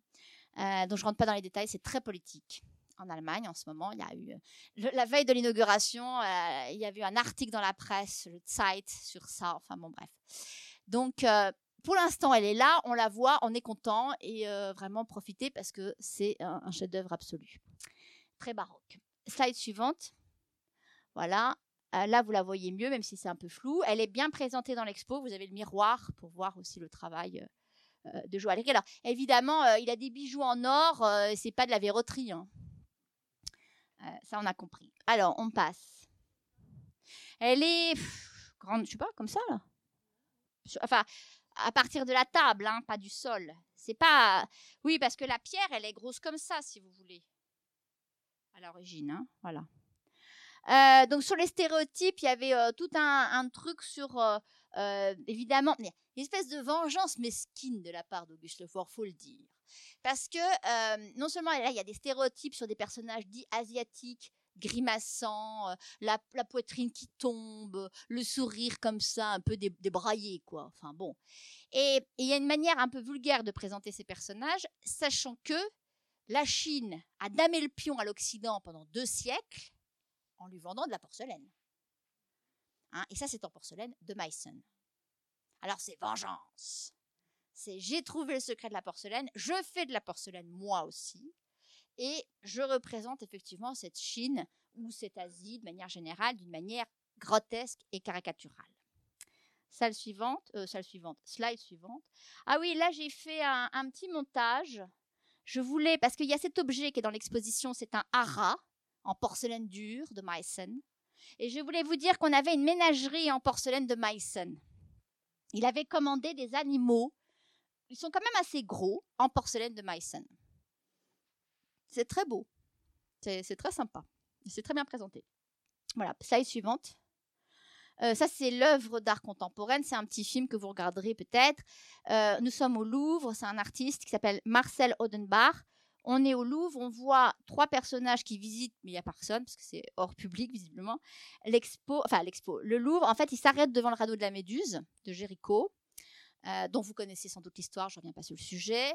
Et, bon, il y en a deux qui passent leur chemin assez vite, et le monsieur qui est là reste beaucoup plus longtemps. Et ensuite, il y a une petite interview, donc vous avez les... Alors malheureusement, je crois que c'est en anglais, d'ailleurs c'est traduit, les... C'est traduit. Et donc, on, bah, vous verrez, et ce qui est, évidemment, il, lui, c'est un migrant. Il est aussi, il était sur un bateau. Enfin, il y a tout ce côté voyage aussi euh, dangereux. Mais il y avait aussi de la, compassion parce qu'en fait sur le tableau bah, on voit le désespoir de, ces gens aussi et en même temps c'est un tableau le radeau de la Méduse qui raconte aussi ce voyage de la Méduse pour coloniser reprendre la colonie Sénégal puisque la France en avait été expulsée pendant la, Révolution et que la France reprenait le Sénégal comme colonie donc toute une ambiguïté sur ça. Voilà mais bon vous passerez un peu de temps c'est voilà dans cette salle là qui parle donc des stéréotypes. Euh, on avance j'ai bientôt fini, rassurez-vous. La porcelaine, on l'a compris, c'est la marchandise de la mondialisation. Alors, je vais vite parce que c'est quand même passionnant. On a une production chinoise sur un modèle perse avec des dessins indiens. On a une porcelaine de Meissen avec le modèle perse importé de Chine, mais revisité par Meissen avec des petites fleurs à destination du marché ottoman. On a une porcelaine chinoise à partir d'un motif indien. On a une porcelaine chinoise avec un motif peut-être perse ou peut-être vénitien, on ne sait pas. Slide suivante. Euh, ah oui, ça c'était parce que bon, on passe, on passe, on n'a pas le temps. Alors là, on a la porcelaine japonaise des collections et on a la copie de Meissen. Et là, on peut dire, c'est pas mal. Alors, c'était tellement pas mal que Auguste, il avait demandé qu'il y ait ces emblèmes là, ces deux épées là, ces deux euh, croisées euh, au dos. Et puis, il y en a des petits malins à Meissen qui ont commencé à mettre ça au-dessus de la couverte. Quand on fait euh, la porcelaine, donc, euh, si vous voulez, pas au-dessus. Pas sous couverte, mais au-dessus. Et, c'était un petit accord avec l'ambassadeur de Saxe à Paris, au XVIIIe siècle. Et ça permettait, quand l'ambassadeur récupérait la porcelaine de Meissen, de gratter les épées et de la vendre comme de la porcelaine japonaise. Oh le vilain Oh le coquin Bon, Auguste était au courant, il était très très fâché et je peux vous dire qu'ils n'ont pas, ils ont pas renouvelé. Enfin, ça, ça voulait dire que effectivement, euh, ils étaient quand même à l'égal en tout cas. Euh, et tous ces modèles qu'il avait collectionnés, c'était pas tombé euh, quand même pour rien. Slide suivante. voilà, bon là on passe, tac tac tac. On va passer. Alors là on a la représentation des Occidentaux par les Chinois. Donc, et quand vous ferez l'exposition, vous aurez la porcelaine de Chine montrant les Occidentaux d'une manière un peu, voilà, un peu caricaturale, en tout cas un petit peu grotesque sur son cheval, là. Alors, toujours avec des chapeaux, hein, parce que pour les Asiatiques, les Occidentaux, c'était les chapeaux. Et puis, vous avez les, deux figures de Meissen que j'ai montrées précédemment, et elles sont en fait dans l'alignement. Voilà, slide suivante. Euh, alors ça, ce sont des grands vases qui euh, ont été achetés par Auguste Lefort, qui nous viennent de Chine, et qui ont des décors européens. Ça veut dire que les Chinois récupéraient par les Hollandais des gravures avec des motifs à la française et ils les intégraient euh, pour faire leur vente. Et à côté, c'est assez amusant, on a eu euh, qui a envoyé des bassins pour refroidir les bouteilles euh, en Chine et ils ont fait des copies des bassins métalliques qu'on utilisait pour refroidir les bouteilles en porcelaine. le truc, c'est qu'il y a des anneaux de chaque côté, donc là, en porcelaine, c'est pas bon c'est collé, si vous voulez. Vous ne pourrez, pas, euh, pourrez pas forcément utiliser pareil. Et voilà.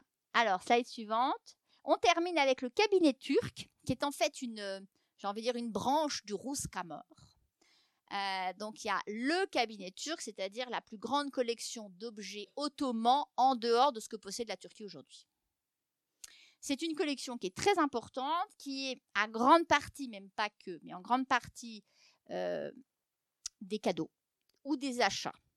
Et il y a un tout petit peu de prise de guerre. En fait, il y en a très peu, mais je ne sais pas pourquoi ils les ont choisis. Du coup, euh, on a fait la visite avec je sais plus qui, on s'est fait allumer parce que on avait dit, moi j'avais dit ça. Et en fait, vous avez une petite vitrine avec quand même, c'est marqué prise, euh, enfin, euh, comment dire, on n'appelle pas prise de guerre, comment s'appelle Beute, butin, butin, donc butin. Sauf que c'est pas la. Alors, les Saxons se sont battus contre les Turcs. Alors, Maurice, le frère d'Auguste au XVIe siècle, parce que ça commence très tôt. Euh, et alors, ce qui était intéressant, c'est que Moritz rentre, il a fait la campagne de Hongrie, il rentre et il est déjà complètement fasciné par, les objets turcs, donc il commence la collection. Son frère va continuer et ça va va jamais s'arrêter en fait. Il y a le siège de, de, Vienne, Jean-Georges II, il y est, il rentre avec euh, avec rien parce qu'il s'est fâché avec l'empereur, donc il rentre avec rien. Euh, et après, par contre, il va prendre contact depuis Constantinople pour récupérer des objets. Donc, on achète. La Saxe va acheter des objets d'art euh, venus euh, donc du monde ottoman. Voilà. Alors, par des billets parfois compliqués, mais il y avait une vraie passion. slide suivante. Alors là, c'est la présentation actuelle dans le musée. Il y a, il y a vraiment les tentes, parce qu'il y avait, il y avait beaucoup de tentes en fait, parce qu'on faisait des, Auguste Lefort faisait des, des fêtes à la turque. Donc il reconstituait un camp avec des tentes. Tout le monde était habillé, tout le monde était habillé à la turque, lui-même, ses soldats, etc. Ce qui fait que les épées, les armes qu'on voit dans les collections étaient utilisées pour les soldats, pour faire des fêtes. Et euh, lui était capable de recevoir ses homologues, enfin, ou des ambassadeurs de France et tout ça, habillés à la turque. On a, des, on a des témoignages de Français qui viennent à Dresde qui sont très épatés par le côté un peu excentrique euh, du personnage. On passe. Euh, alors, par exemple, ça, c'est un carquois qui est, voilà, ça, c'est un des premiers caries, vous voyez. Euh, c'est offert par Emmanuel de Savoie à l'électeur euh, Christian Ier, donc 1587. donc c'est toujours aussi des mélanges. Là, par exemple, on a un sabre qui a été offert par Rodolphe II à l'électeur. Ici, alors ici, on a un sabre ottoman, mais avec une inscription euh, qui évoquerait, je crois, euh, Byzance. Et surtout, on a, vous voyez pas bien, mais vous regardez dans l'expo, on a des petites médailles, des petites médailles antiques qui sont collées sur le, pommeau. Donc, euh, mais parce qu'en fait, évidemment, l'Empire ottoman, c'est aussi Byzance, hein, enfin, c'est Constantinople, donc il y a toute une culture évidemment religieuse derrière tout ça. Voilà, slide suivante. Voilà, bon là, les fusils, j'y connais rien. Débrouillez-vous. Tout ce que je peux vous dire, c'est que alors j'ai un grand ami à Dresde, il n'écoutera pas parce qu'il parle pas français, donc c'est pas grave, euh, mais je le dis quand même, euh, qui est spécialiste, s'appelle Gernot Klatte, qui est spécialiste des armes. Et donc tous les ans, quand je viens à Dresde, on fait une partie du Rouskammer. Et je ne retiens rien. Donc, euh, je pense que conférencière du Rouskammer, je passe mon tour. ce que je sais, c'est qu'ils ont les systèmes à pierre, là, à silex mais je sais pas quoi, ils n'avaient pas confiance au système européen, donc ils ont des systèmes un petit peu plus euh, archaïques entre guillemets euh, à l'époque par rapport aux, fusils euh, français par exemple. Voilà, slide suivante. Alors ça, c'est effectivement, voilà, ça, ça vient du champ de bataille. ça, c'est la, la, vitrine. Vous avez une vitrine qui vous dit ça vient du champ de bataille, mais c'est la seule. là, j'ai un peu tous les objets. Hein. Slide suivante. et alors, on terminera avec un petit morceau de tente pour évoquer les tentes, parce que je vous ai dit qu'il y en avait. Euh, le cafetan, euh, donc qui pouvait être porté euh, dans le cas de ces, mais c'est pas dans l'expo ça, hein, le cafetan il n'y est pas. alors Dresde possède une des plus grandes collections de textiles anciens. C'est pas encore tout exposé.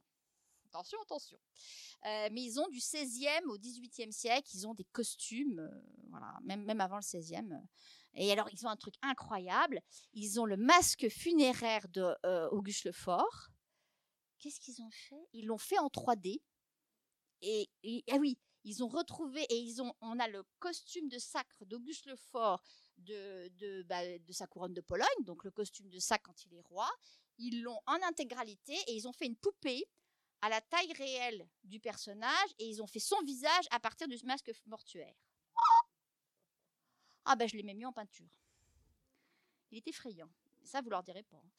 Euh, on passe. Ça n'a rien à voir avec la choucroute d'ailleurs. Alors, on va terminer. Voilà. C'était juste, alors, les selles, etc., ça, ça a tout été utilisé. Voilà. S'il y a un endroit dans le musée où ça servait, c'était toutes les collections turques. Ça, ça servait vraiment. Voilà. Et je crois qu'on termine là-dessus. On termine avec quoi? Slide suivante. Ah, ça c'est très marrant. Alors là, il y a un petit janissaire très beau avec euh, le cristal de roche. Et là-bas, vous avez des médailles avec une louange en langue arabe euh, à Auguste Lefort, mais pas seulement en langue arabe, mais c'est aussi, euh, il se fait appeler sultan, enfin, tout le vocabulaire, quoi. Euh, et c'était pour son anniversaire ou c'était pour une cérémonie, il avait eu ça comme cadeau par un érudit de sa cour. et voilà, donc, slide suivante. Voilà, et on termine sur encore une œuvre de Peggy Booth. Là, c'est marrant parce que c'est accroché à côté, vous verrez, du morceau de, la tente. Donc, ça fait le même format. C'est voilà, c'est rouge, c'est pareil. Et c'est sur la para. Et vous avez donc un tapis rouge comme on a à Cannes, n'est-ce pas, mais un peu usé. Euh, enfin, un peu, un peu, je dirais, euh, tailladé. Mais en fait, c'est pas tailladé euh, que violemment parce que ça représente en fait un feu d'artifice. Et, et du coup, ça rend assez bien. Et à côté, vous avez une vue de Dresde du XVIe siècle, et il faut imaginer effectivement les fêtes. Euh, donc, cette idée de, de fête et euh, de, prestige du tapis rouge associé. Et donc là, j'ai débordé beaucoup. Euh, et je vous remercie pour votre attention. Et c'est tout pour aujourd'hui.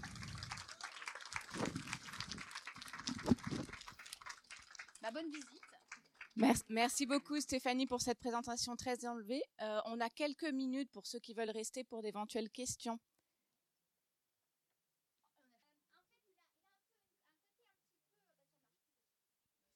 il a un petit peu un côté excentrique, excentrique, non. Euh, il me fait penser à François Ier. la alors, non, non, de tempérament. Non, mais bien sûr, de tempérament. C'est des gens flamboyants, euh, très séducteurs. Euh, alors après, effectivement, il était beaucoup plus petit. Par contre, il était costaud. Et donc, il y a des histoires qui disent qu'il était capable de maîtriser, je sais pas quoi, moi, un taureau, un sanglier, enfin bref. Euh, si, si, il était costaud et bon, il a, il a fait plein d'histoires, il avait plein de maîtresses, c'était très connu surtout pour ça. Je crois qu'il était surtout fort comme ça, fort en femme. et il a eu un fils qui était tout au contraire. Auguste III qui va lui suivre en 1733, qui va mourir en 66, facile à retenir. 30 euh, ans de règne. Alors là, la Saxe en 1766, elle est ratamée, rétamée totale. Elle a pu un liard, mais elle a les plus belles collections du monde. Euh, il y avait une phrase que je dis toujours euh, qu'il faut retenir, c'est Frédéric II de Prusse qui regardait avec beaucoup de mépris, enfin mépris, il se faisait la guerre quand même entre voisins. Et il disait en collection, tout ce qui est cher, je le laisse euh, à l'électeur de Saxe. Parce que Frédéric était malin, lui, il que des trucs pas chers. Bon, résultat, il achetait des faux. Enfin, euh, on peut pas, bah oui, forcément, on peut pas tout faire. Euh, voilà. Oui. Oui, j'ai une question. Il n'y a pas du tout de référence à la musique, alors que il me semble que Vivaldi était joué donc à cette époque euh, à la cour. Enfin, je sais pas si on dit la cour, mais en tout cas à Dresde on ne sait pas, il est mort à Vienne, mais il y a des rumeurs qui disaient qu'en fait il était en route pour Dresde. Oui, oui, bah, Dresde était une très grande Hofkapelle, c'était très important. On a parlé de Bach, Bach est, venu euh, euh, jouer. Alors il aurait bien aimé être embauché à Dresde et il n'a pas Bach pu. a fait des transcriptions de Vivaldi à partir de manuscrits qui étaient là-bas.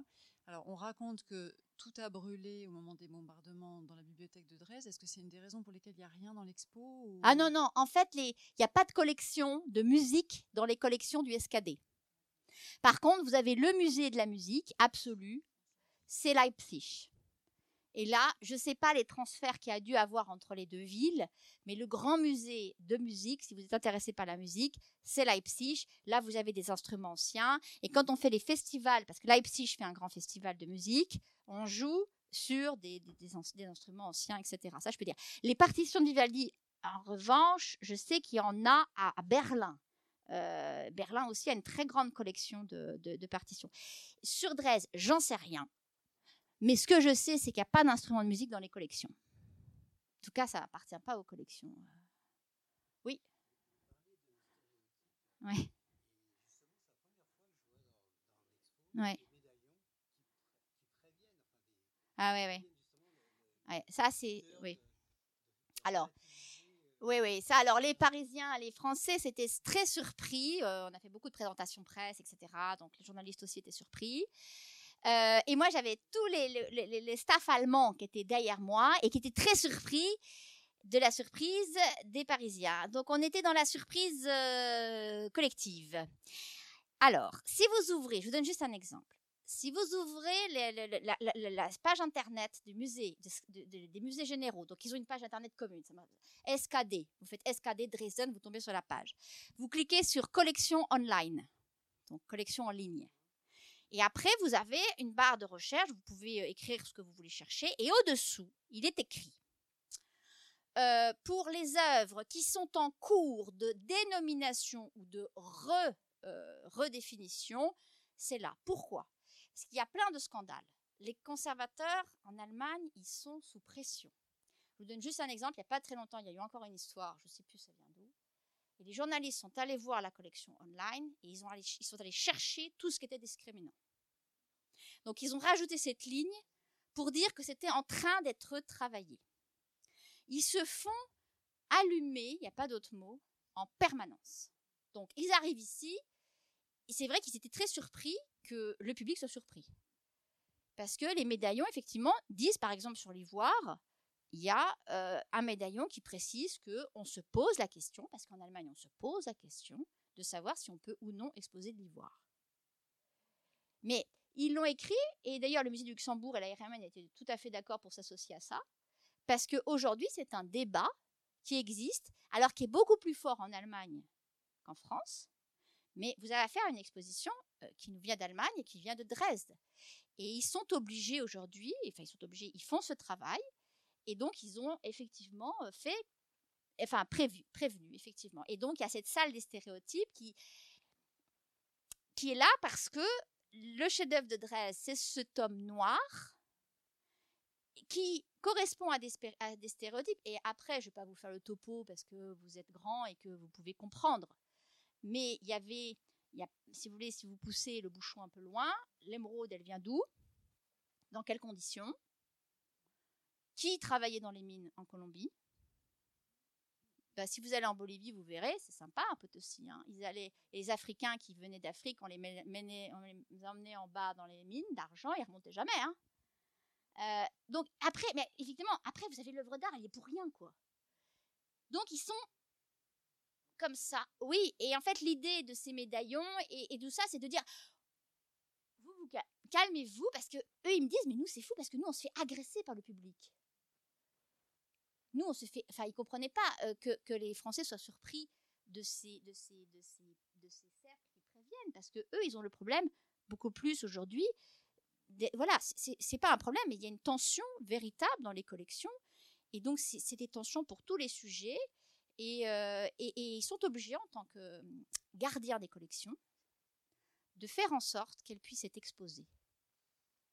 Parce que si vous faites rien, vous laissez la vindique populaire, euh, en fait, ils veulent pas, si vous voulez, que les collections leur échappent. Donc, ils veulent les remettre dans le cercle de la connaissance de la culture. Il ne cache pas.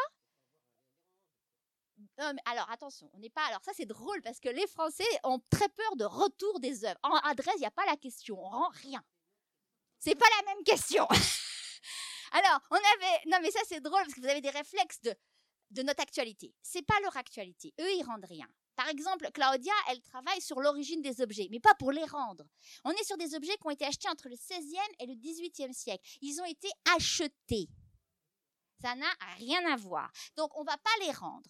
Par contre, on s'intéresse à leur provenance, et ça, c'est scientifique. Et ça, c'est intéressant, parce que, quelque part, ça montre une chose importante.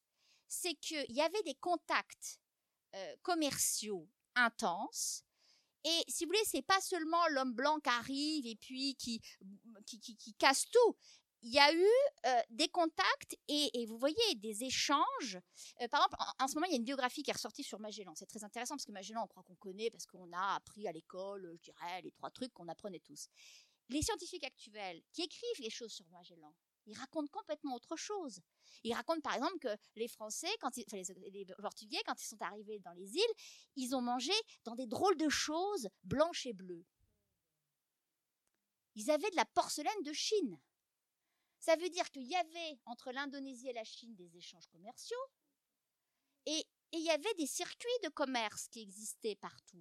Et tout ça, on a un peu éludé. On a pensé que ça n'existait pas. En fait, non, il y avait, du commerce dans tous les sens, c'est ça. Et l'exposition montre cette espèce de mélange et, d'objets qui circulent, et puis on y remet une petite patte, et puis on refait un truc à droite, un truc à gauche, et, voilà, il y a, y a, et l'intérêt, c'est quoi? C'est de dire qu'effectivement, il y a, il y a un intérêt. L'ennemi absolu pour euh, tout l'empire germanique, c'est quand même l'empire turc et on collectionne avec passion les objets d'art ottomans. C'est ça l'art, c'est que ça dépasse les clivages euh, absolus. C'est, c'est, une passion, une passion artistique qui se déploie. Et on a eu la même quand nos soldats euh, napoléoniens sont arrivés en, en Égypte. Euh, ils étaient fascinés par, les objets qu'ils ont, ils ont, ils sont venus avec leurs sabres, etc. Mais voilà, il y a, l'idée de l'exposition, c'était ça, c'était le miroir du monde et en même temps réfléchir aussi et pas réfléchir que de manière euh, enfin, négative, c'est-à-dire euh, réfléchir. Voilà. Et, en même temps, effectivement, l'idée, c'est de sortir de l'européocentrisme. Et je pense qu'on y gagne parce qu'on apprend d'autres choses aussi. Je ne sais pas si ça répond à la question. Alors ça fait une très bonne euh, transition pour annoncer euh, la prochaine conférence pour laquelle il reste un tout petit peu de place, mais très peu, ça part très vite, qui aura lieu le 13 octobre, le jeudi, à nouveau un jeudi, et euh, justement qui reviendra sur ces questions ah d'exotisme, de d'échange, oui, voilà, de, vision et la, façon dont ça se dont ça se construit. Donc n'hésitez pas. Merci.